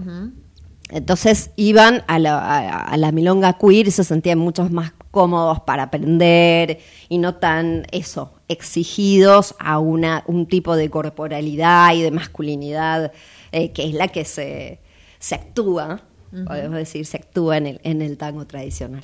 ¿Y lo ves muy, digamos, escindido, lo que es y dividido, lo que es el tango tradicional de las milongas queer, o, o hoy por hoy, digamos, todo eh, de algún modo está más amalgamado, más funciona, eh, esa división es muy notoria o, o- o no, o ya conviven de otra manera?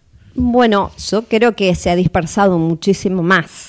Este, antes estaba como eso, estaban esos espacios. De hecho, no casualmente la milonga de tango queer eh, como tal eh, dejó de existir. Ahora existen un montón de prácticas de nuevas generaciones de bailarines y bailarinas. Este, pero esto de, de bailar entre mujeres se instituyó como como, como parte de la cultura tanguera y, creo que ha habido una naturalización de eso. Más después con lo que vino, ¿no? Con todo el proceso cultural de- de- de- del movimiento feminista, este, se hizo como más eh, notorio que, que, esas prácticas eran... revitalizaban el propio tango, han revitalizado el propio tango. Ujú. ¿Podemos decir que es un nuevo paradigma dentro del género del tango? Sí, yo creo que sí. Sí. Sí. ¿Y ves de algún modo, Mercedes, que las obras actuales del tango queer y los lugares donde se desarrollan describen el modo de sentir de la sociedad de este tiempo? Y bueno, nuestra sociedad es heterogénea, este, podemos encontrar, lo bueno es que tiene Buenos Aires es que tiene un montón de milongas también, y entonces uno puede ir en- encontrando y bu- buscando, y hay una paleta ¿no? de posibilidades. Sí creo que, que, mm, los espacios, digamos, que, que, que, abrieron y alojaron, ¿no? Y alojaron eh, las prácticas y el reconocimiento de las diversidades sexuales, eh, sin duda, digamos, están poniendo por delante la las tramas social, lo solidario, lo que, lo que puede el tango, ¿no? Este, lo que puede habilitar el tango, eh, mucho más que las prácticas que, se mantienen con ciertas eh, convenciones que, que, bueno, eso, que no hacen sentido con la sociedad actual. Eh, Judith Butler, que es una filósofa estadounidense que ha realizado importantes aportes en el campo del feminismo, la filosofía política y la ética, y ha sido una de las teóricas fundacionales de la teoría queer, afirma que no hay identidad de género detrás de las expresiones de género. Esta identidad es performativamente construida por las mismas expresiones que se consideran sus resultados. ¿Qué pensás sobre eso, Bueno, yo creo que, que Butler eh, parte, digamos, de sus ideas, sirve mucho para pensar las prácticas musicales y aquello que, este, y, esta idea de cómo, eh, claro, el género no es algo que existe per se, sino que se construye a lo largo de la vida, que se permanentemente está en construcción, y entonces eh, podemos pensar que el tango, siguiendo esta idea, está construyendo género, hace género en las milongas. Entonces, eh, esa permeabilidad que mm, y esa pluralización de lo masculino, lo femenino, esto de poder actuar, eso también, ¿no? Como estereotipos, pero que pueden ser habitados por distintas personas, eh, enriquecen la danza eh, y también esto per- permiten permiten pluralizarla pluralizar la danza Ujú. Bueno, vamos a un breve corte y enseguida continuamos.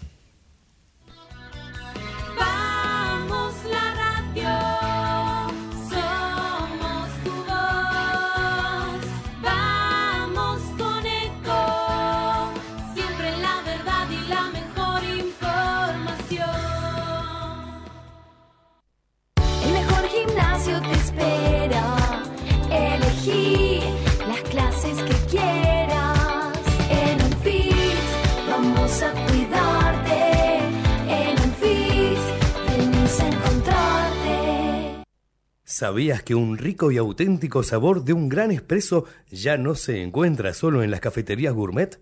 Y además, con la línea de cafeteras Oster, la preparación de tus bebidas favoritas con café son tan ilimitadas como tu imaginación. Conoce todas las cafeteras disponibles para vos en www.osterargentina.com.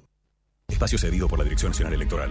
Tenemos que terminar para siempre con este caos que generó el kirchnerismo. ¿Cómo?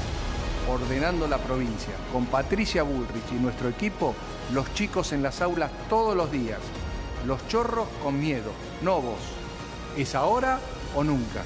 Néstor Grindetti, Miguel Fernández, candidatos a gobernador y vicegobernador de la provincia de Buenos Aires. Juntos por el cambio, lista 132. Espacio cedido por la Dirección Nacional Electoral. Hoy tenemos la oportunidad de poner un punto y aparte, de empezar a reconstruir una Argentina distinta, libre, próspera, sin inflación, pujante y segura. La libertad avanza. Javier Milei, presidente. Victoria Villarruel, vice. Lista 135. Espacio cedido por la Dirección Nacional Electoral. Tenemos campo, tenemos ríos y mucha gente que la rema. Tenemos deportistas que nos necesitan y tenemos alguien que no los va a tachar. Porque ¿sabés qué es lo mejor que tenemos? Argentinas y argentinos que ahora pueden decir, tenemos con quién, tenemos con qué. Masa. Unión por la Patria. Máximo Kirchner. Victoria Tolosa Paz. Candidatos a diputados nacionales por la provincia de Buenos Aires. Lista 134. Espacio cedido por la Dirección Nacional Electoral. A las mujeres siempre nos dicen que hay que esperar, que primero hay que resolver la crisis. La pelea por nuestros derechos es ahora. Ni cómplices ni sometidas. Vamos con la izquierda en todo el país, en las calles y en el Congreso. Miriam Bregman, presidenta. Nicolás del Caño, vice. Frente de izquierda, lista 136. Informate en ecomedios.com. Seguinos en Facebook. Ecomedios Live. Tendencias. Conté de tautología. Conté de teatro. Conté de totalitario. Conté de travesti. Conté de tormento. Conté de tinta. Conté de tristeza. Conté de triunfo. Conté de traidor. Conté de trastorno. Conté de título. Conté de tirano. Conté de trompada. Conté de turbulencia. Conté de tupi. ¿Tupi? ¿Pero qué es tupi? Dícese de un individuo de una nación de indios que dominaba en la Guayana francesa y brasileña. Ah. Para los que son manija. Que les gusta tener el auto impecable. Este programa les recomienda Doctor Pulidora. ¿Querés vender tu auto y querés que se vea como nuevo? Doctor Pulidora. Esta gente sabe lo que hace. Doctor Pulidora. Intendente García Silva, 1138. Morón, pulido, abrillantado, tratamientos acrílicos y cerámicos, limpieza de tapizados. En Doctor Pulidora le dan cariño a tu auto, a tu moto, a tu camión. Y a tu persona, Doctor Pulidora. Intendente García Silva, 1138 en Morón. Búscanos en nuestras redes. En Instagram, Doctor Pulidora. este programa y todos los que los escuchan. Ya lo probamos. Probamos también. Doctor Pulidora. 91 años de historia. Conoce el Palacio Legislativo. Agenda tu visita guiada en legislatura.gov.ar. Legislatura porteña. Nos une a la ciudad. ¿Sabías que el 50% de los residuos domiciliarios son orgánicos compostables? SEAMSE es la principal productora de compost de la Argentina y lo hace a partir de los residuos. Entérate más en www.seamse.gov.ar y en sus redes sociales. SEAMSE, Ingeniería Ambiental.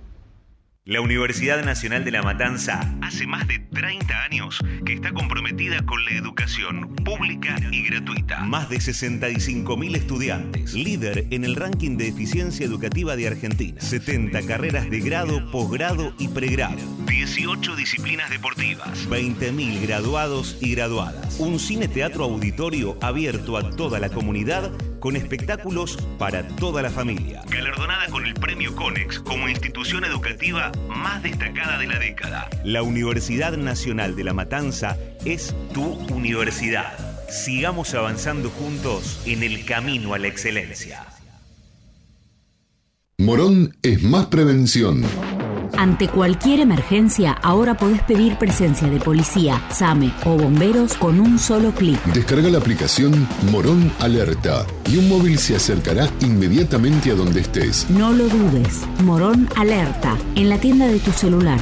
Municipio de Morón, corazón del oeste.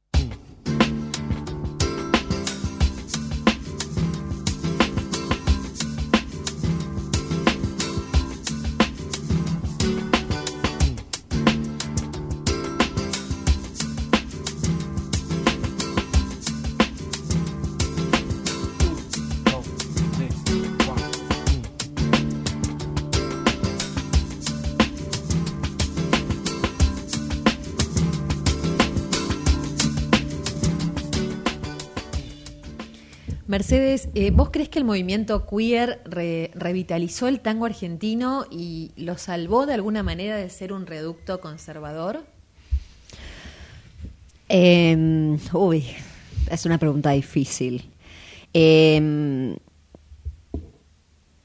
a ver, yo no tengo, sí entiendo que en el tango hay como un, hay un respeto al, quizás excesivo, ¿no? A ciertas cuestiones de, este, de cómo sostener una dinámica, una dinámica social.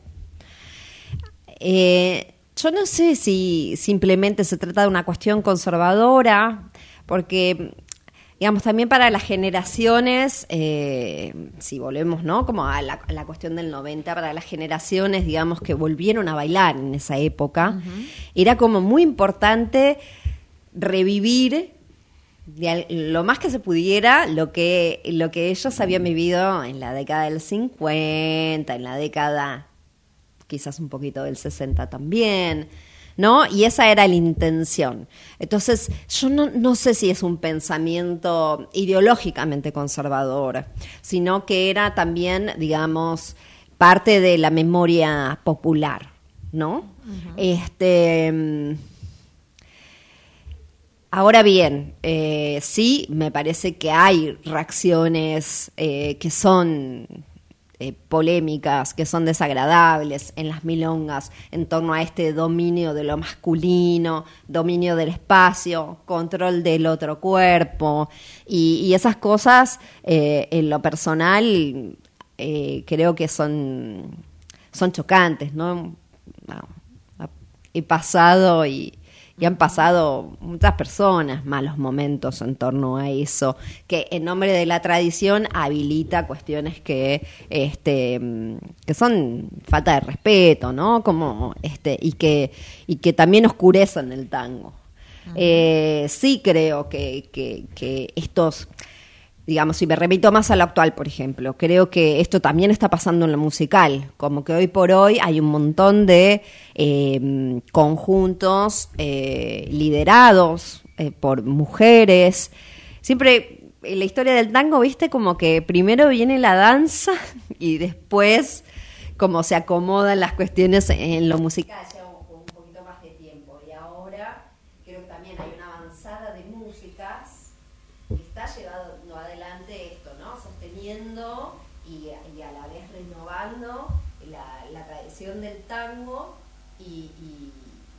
Mismo, ¿no? Como que le está dando una, revitalización al tango que, no tenía.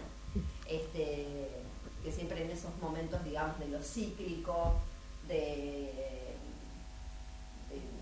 de, las prácticas, se iba como diluyendo. Bueno, quería preguntarte también cuál fue tu propia vivencia en el paso por las milongas queer, eh, Mercedes, esto que, que describías, este, que, nos decías. ¿Cómo fue tu paso por las milongas y además, bueno, estos nuevos espacios que se generaron de, de ah, primero, bueno, se creó la Marshall eh, en principios de los 2000, que era fundamental, 2004, que era fundamentalmente para, para eh, hombres ¿no? Y después se crearon las milongas para mujeres, que eran también espacios de pensamiento, ¿no? De pensamiento y, de debate político, ¿verdad? O sea, por un lado la experiencia del baile en sí mismo, social y más este... Em, Ahí le acaban de dar indicación a Mercedes. ¿Qué te dijeron? Que cambiaras de micrófono. Ahí está, perfecto. Genial. Hola, hola. no entendíamos las señas. no, estábamos, no sabía si era la posición. Claro. Ahí estamos bien, perfecto, bárbaro. Este, digo, porque está la cuestión del baile en sí mismo, social, y también estas cuestiones que se empezaron a generar en, en, en, el orden, en el espacio de la milonga de debate y de pensamiento también, ¿no? Sí, bueno, vos viste que en las milongas eh, los, eh, las mesas y las mesas que rodean la, pista de baile son lugares en donde ahí emerge la filosofía tanguera. Claro, exactamente. Entonces se, se, debate, se conversa, se observa también, ¿no? Se baila y también se, creo que se, se, conversa sobre esto, los términos culturales, del tango, de estas cuestiones que vos preguntabas, ¿no? Me acuerdo en, esos momentos, digamos, en la Milonga Queen, que si era un estilo, que quién dijo que era un estilo, ¿no? Como gente que se enojaba por eso, nada, toda una serie de debates súper interesantes este, para, para pensar que era el tango queer y, y tratar de identificarlo, ¿no? Como un estilo más, era una de las cuestiones que, que sucedió en un primer momento. Yo creo que después se entendió que era más otra, un, cambio de perspectiva de género, eh, pero que no era un estilo de baile en sí. Claro, claro. Y a estas milongas también se acercó un público menos ligado al activismo LGTB, por lo que nos decías, no solo, digo, empezó a ser como más diverso. ¿Y cómo podrías describir esa convivencia entre distintos públicos con distintas formas sexoafectivas de transitar la noche tanguera? Y bueno, eh, son un poco eh, lo, que, lo que percibía. A mí lo que me pasó cuando, cuando yo eh, empecé a frecuentar la milonga de tango queer es que yo nunca había bailado. Hace- Bailaba hace mucho tiempo tango y nunca había bailado con mujeres. Jamás, jamás. Entonces, eh, en un primer momento me, me fue, digamos, una cuestión que me impactó. Eh, Y después no, no lo puedes creer, ¿no? Después te acostumbras y decís, pero qué, qué... Pero sí reconocía que había, en, en, digamos, en la trayectoria de muchas mujeres, eso, una falta de experiencia del contacto de lo físico con la mujer. Entonces después, cuando yo ya tenía un tiempo en la milonga, me empezó a pasar que reconocía esos mismos miedos de otras mujeres que tenían que bailar con, con mujeres que habían ido por motus propios, ¿no? Porque tenían interés en conocer y en vivir la experiencia, pero que nunca habían bailado con otra mujer y sentían como ese miedo. Claro. Este, y entonces eh, se trató de nuevas experiencias entre mujeres, sin duda, más allá de las definiciones de lo sexoafectivo, más allá de las posibilidades que abre, que uno puede decir, bueno, bailo y esta persona me atrae, y, y digamos, y que esto, que sean nuevas, deriven cuestiones, nuevas experiencias sexuales, podríamos decir, pero en, en general creo que tienen que ver con otra dimensión de, de- del género, ¿no? Como percibir qué tan construidas están los vínculos entre de mujeres con mujeres y de varones con varones, ¿no? Como muy normado. Sí, claro. Y respecto de la música que vos mencionabas antes, ¿no? Que bueno, también esto se traslada a, nuevas orquestas eh, compuestas por mujeres, también por eh, la empoderada, ¿no? Donde hay diferentes disidencias sexuales también. Respecto del baile y la música, ¿cuál es la preferencia? ¿Hay alguna preferencia en el tango queer respecto de la música que se baila? Digamos, ¿se baila con cualquier tipo de música o buscan las reminiscencias del canon, digamos? Bueno, yo ahora no, no sé cómo, cómo, cómo está ocurriendo esto con, con, las, eh, con las milongas más contemporáneas.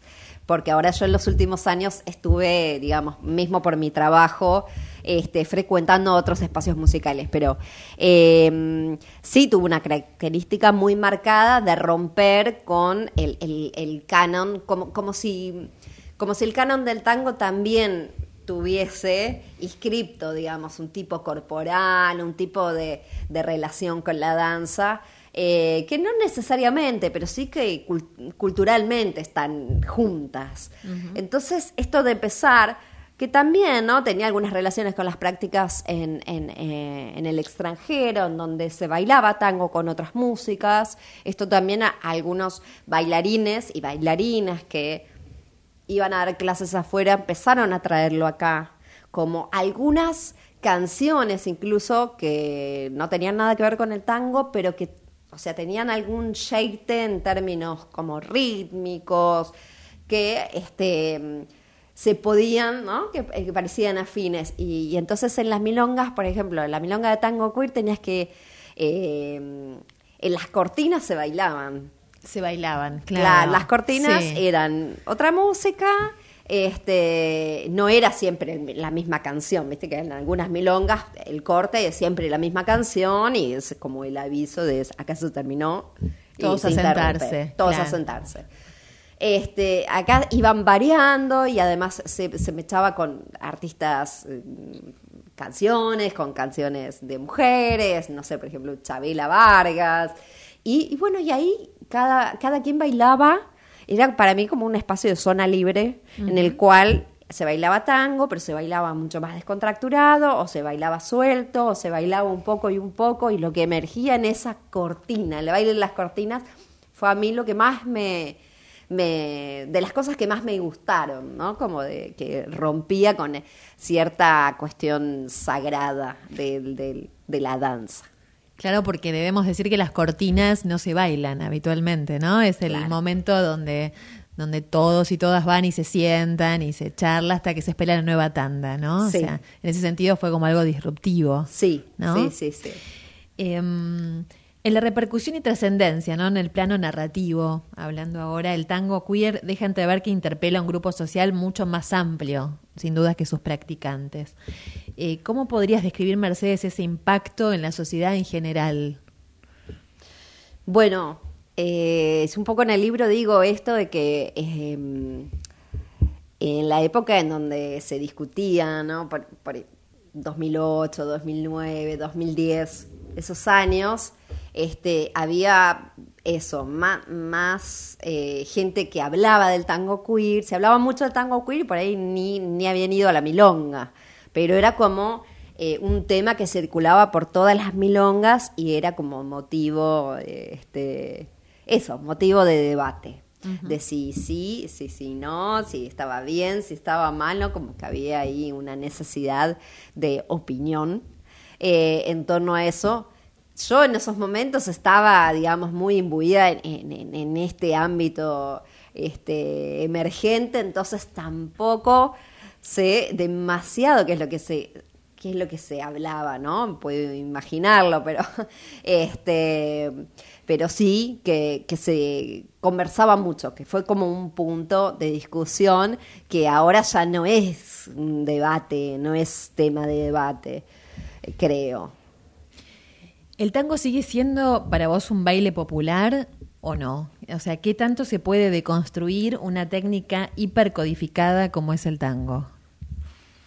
Uy. Bueno, eh, yo creo que sí sigue siendo popular, justamente por estas cuestiones. Eh, en el sentido en que yo lo pienso lo popular, ¿no? Como un espacio en donde se hacen y se deshacen como o sea, eh, deconstruyen moralidades sociales, ¿no? Este, son espacios, no digo horizontales, pero son espacios en donde la vida nocturna en general, ¿no? El mundo de la música, de la vida nocturna, hay cuestiones que pasan, digamos, de las relaciones sociales que están como al margen de lo establecido, ¿no? Y se construyen, yo pienso que eh, por ejemplo, la milonga queer y, lo que sucedió en otros ámbitos de, baile fueron muy importantes para crear como toda una conciencia nueva, cultural, que permitió la legitimidad, por ejemplo, de la aprobación del matrimonio igualitario. Sin ese sostén, ¿no? sin esa transformación de hormiga que se fue generando y que también fue una, fue una, un activismo artístico, digamos, hacerlo a través de, del, del, tango, del amor por el tango, este, y cómo se puede combinar eso, ¿no? Lo nuevo con el amor por la historia del tango y no desmerecer nada de ella, este, y hacer em, y, y seguir siendo una práctica popular, sí.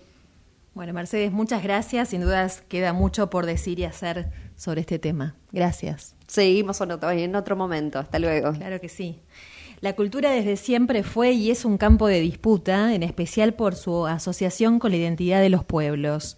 El tango queer, además de representar una experiencia estética, es una herramienta cultural y política para el cambio social permite reflexionar acerca de los roles asignados habitualmente a los géneros, rompiendo lógicas heteronormativas y patriarcales.